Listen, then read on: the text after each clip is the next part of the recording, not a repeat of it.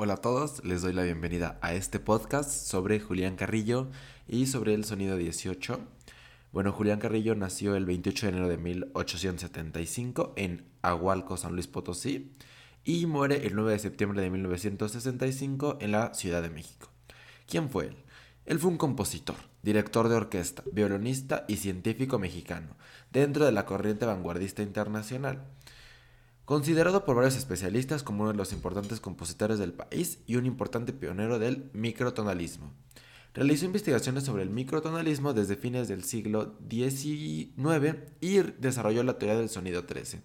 Primero intentó por formalizar el estudio sistemático del microtonalismo. Fue director del Conservatorio Nacional de Música y de la Orquesta Sinfónica Nacional de México. Funda la Orquesta Sinfónica Beethoven y la Orquesta del Sonido 13, con sede en Nueva York. Diseñó y construyó pianos y arpas microtonales para interpretar sus composiciones en un esfuerzo por reunir conocimientos de acústica, resistencia a materiales y teoría musical. Aprendamos más de él. Como mencioné anteriormente, Julián Carrillo nació en el pueblo de Agualco, perteneciente al Estado mexicano de San Luis Potosí, siendo el último de los 19 hijos de Nabor Carrillo y Antonia Trujillo, sus padres, pareja de ascendencia indígena. Perteneció al coro del templo local, cuyo director lo alentó para trasladarse a la ciudad de San Luis Potosí, capital del estado, para estudiar música con Flavio F. Carlos, quien fuera su maestro de 1885 a 1895. Allí las dificultades económicas le obligaron a abandonar sus estudios primarios, que no los musicales. Comenzó como timbalero en la orquesta de su maestro, más tarde pasó a ser violinista. Durante esta época, por las mañanas, ejecutaba responsos fúnebres y por las noches tocaba en fiestas particulares. A esta temprana edad realizaba sus primeras composiciones, incluyendo una misa. En el año de 1895 se va a estudiar a la Ciudad de México, ingresando al Conservatorio Nacional de Música, gracias a una recomendación del gobierno estatal. Entre sus maestros estuvieron Pedro Manzano, quien se dedicaba a tocar violín, Melesio Morales, quien era compositor, Francisco Ortega y Fonseca, quienes hacían física acústica y matemática. También formó una parte de orquesta con otro grupo del conservatorio. El 13 de julio de 1895 inició su trabajo sobre la música microtonal. Al estar en su clase de acústica con el maestro Ortega, a Carrillo le fue mostrada la supuesta ley de divisiones de cuerdas, la cual sostiene que si se divide en dos segmentos una cuerda, cada una sonará como la octava. Si en tres, cada uno será la quinta, entre otras cosas. Se sorprendió mucho al estudiar las leyes de producción de los intervalos fundamentales. Todo ello lo llevó a experimentar por su propia cuenta. Ese mismo día, Carrillo realizó en su pequeño departamento un experimento, utilizando el filo de una navaja para presionar la cuerda en el punto exacto de entre las notas de sol y las de cuerda de su violín. Obtuvo 16 tonos nítidamente diferentes. En todo su trabajo posterior siguió sobre esta misma línea estudiando cada vez más profundo las bases físicas y matemáticas de la música. Llamó inicialmente sonido 13 al intervalo de un diecisavo de tono, cuyo valor matemático es de 1.0072. Más tarde utilizó el término para denominar así a su sistema microtonal en su totalidad. Logró 4.640 sonidos diferentes en la octava. Optó por los diecisavos de tono aumentando a 96 por octava. Después de esto, él solamente, no solamente se quedó en Ciudad de México, sino que él quiso ampliar sus fronteras, dándose la oportunidad de estudiar en el extranjero, o más bien, brindándole la oportunidad de estudiar en el extranjero. ¿Qué es lo que pasó para que él pudiera estudiar en el extranjero? Durante una presentación que realiza como solista en una entrega de premios de nivel superior en 1899, el presidente de la República General, el famosísimo Porfirio Díaz, lo escucha y decide concederle una beca para estudiar en el Real Conservatorio de Leipzig, en Alemania. Allí sus principales maestros fueron Hans Becker, quien se dedicaba y era un muy pero muy famoso violinista, a su vez discípulo de Joachim Nicolas Egert, Johann Merkel, que era un pianista, y Salomon Jadosson, que es un composición, armonista y contrapunto. En ese entonces compone su primera sinfonía, la cual fue estrenada por la Real Orquesta del Conservatorio de Leipzig en 1901, bajo la dirección del mismo Carrillo. Fue también por concurso violín primero en la Orquesta del Conservatorio de Leipzig y en la Orquesta de la Gewandhaus. En el Congreso Internacional de Música de 1900, celebrado en París, propuso nombrar todas las notas nuevas con monosílabos para facilitar el solfeo. La propuesta se aceptó y la publicaron.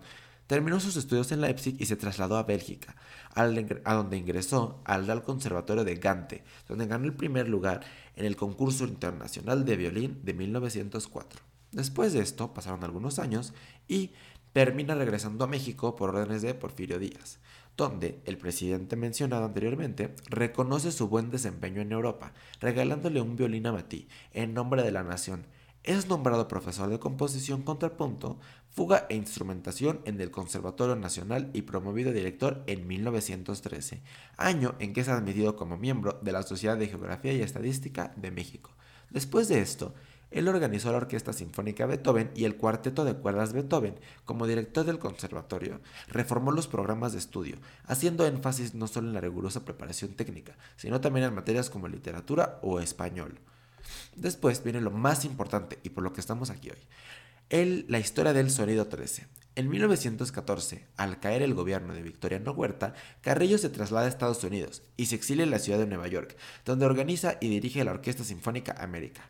El debut de esta orquesta se realiza con la presentación de su primera sinfonía, teniendo tal éxito que la prensa lo nombra The Herald of a Musical Monroe Doctrine, heraldo de la doctrina Monroe musical en español. Es en, Nueva York donde edita el segundo tono de Plásticas Musicales que se publican en México en 1922 y en donde aparece la primera referencia pública a la teoría del sonido 13. También escribió Presonido 13, rectificación básica del sistema musical clásico romántico. Después de esto, el 15 de febrero de 1925 se presenta una función con la totalidad de las obras microtonales en cuartos, octavas y dieciséisavos de tono. Este sería el inicio de la divulgación del sonido 13 por toda la República, en una gira que le llevaría a Cuba y a Nueva York, donde conoció a Leopoldo Stowski, quien se convertiría en un gran amigo y apoyo en su carrera.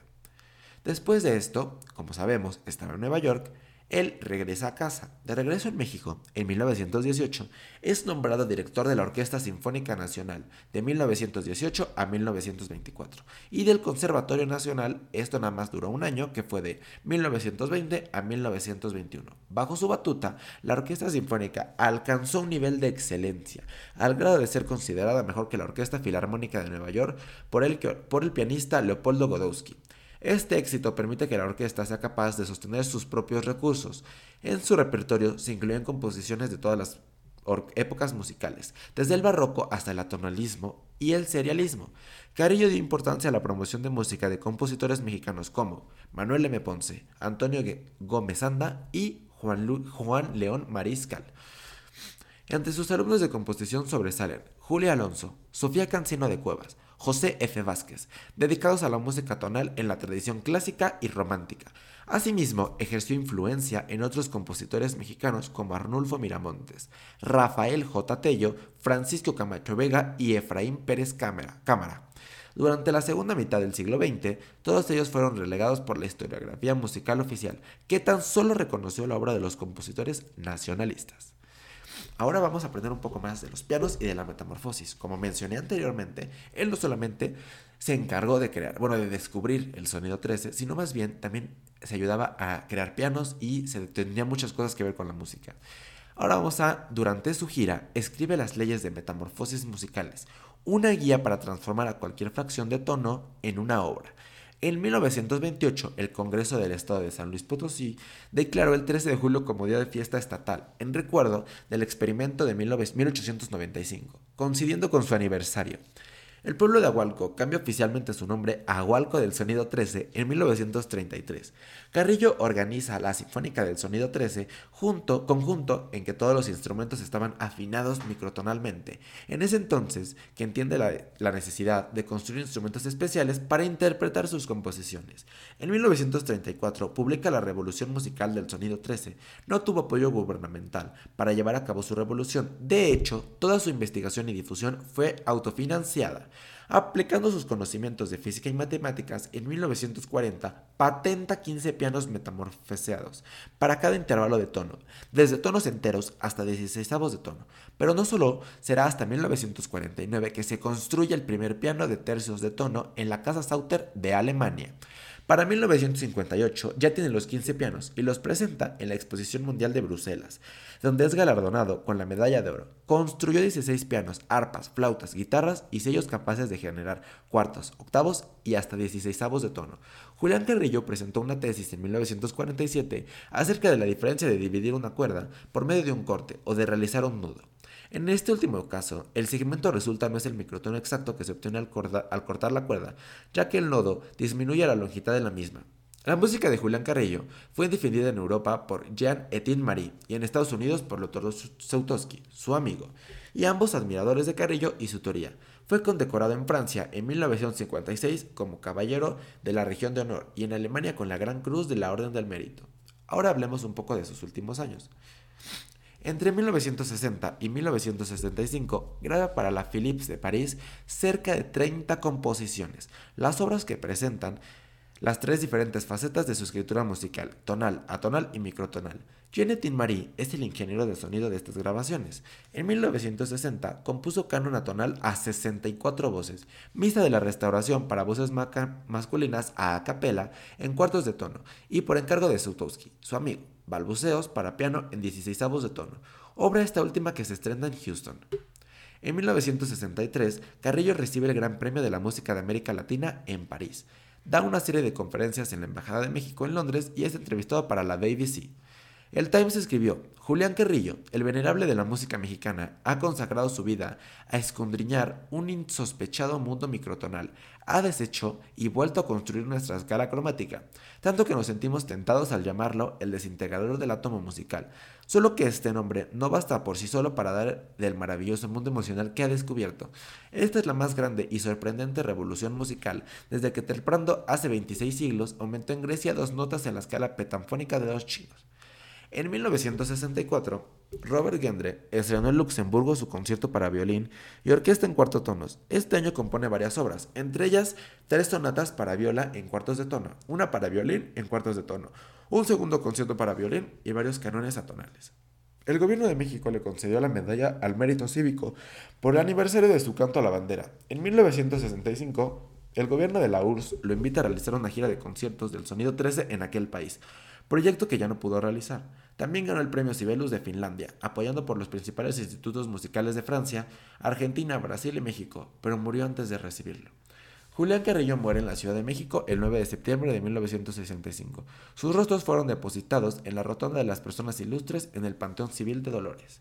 Bueno, pues ahora que hemos aprendido y hemos conocido más de la historia de Julián Carrillo, creo que él es un personaje muy importante para la historia de nuestro país y un ejemplo a seguir ya que él es un hombre que se hizo a sí mismo y él logró una, él logró continuar con la historia y el legado musical en México, que muchos compositores han intentado seguir su legado. Creo que es muy importante aprender muchas cosas de este hombre, ya que él pudo por sí mismo crear su sinfónica e incluso llegó a ser, como lo dije anteriormente, una de las sinfónicas más importantes incluso que la de Nueva York. Creo que es una persona que se pudo hacer a sí mismo, es una persona que logró y construyó un legado que será recordado por muchos, muchos años. Además, es una persona que provenía de, unos recursos bajos, provenía de un estado que no era la capital, y él mismo con sus propios recursos pudo salir adelante y pudo construir, ahora sí que pudo construir su legado, y entonces creo que es una persona muy importante para la historia de nuestro país, no solamente en la música, sino, solamente, sino también para la historia, ¿no?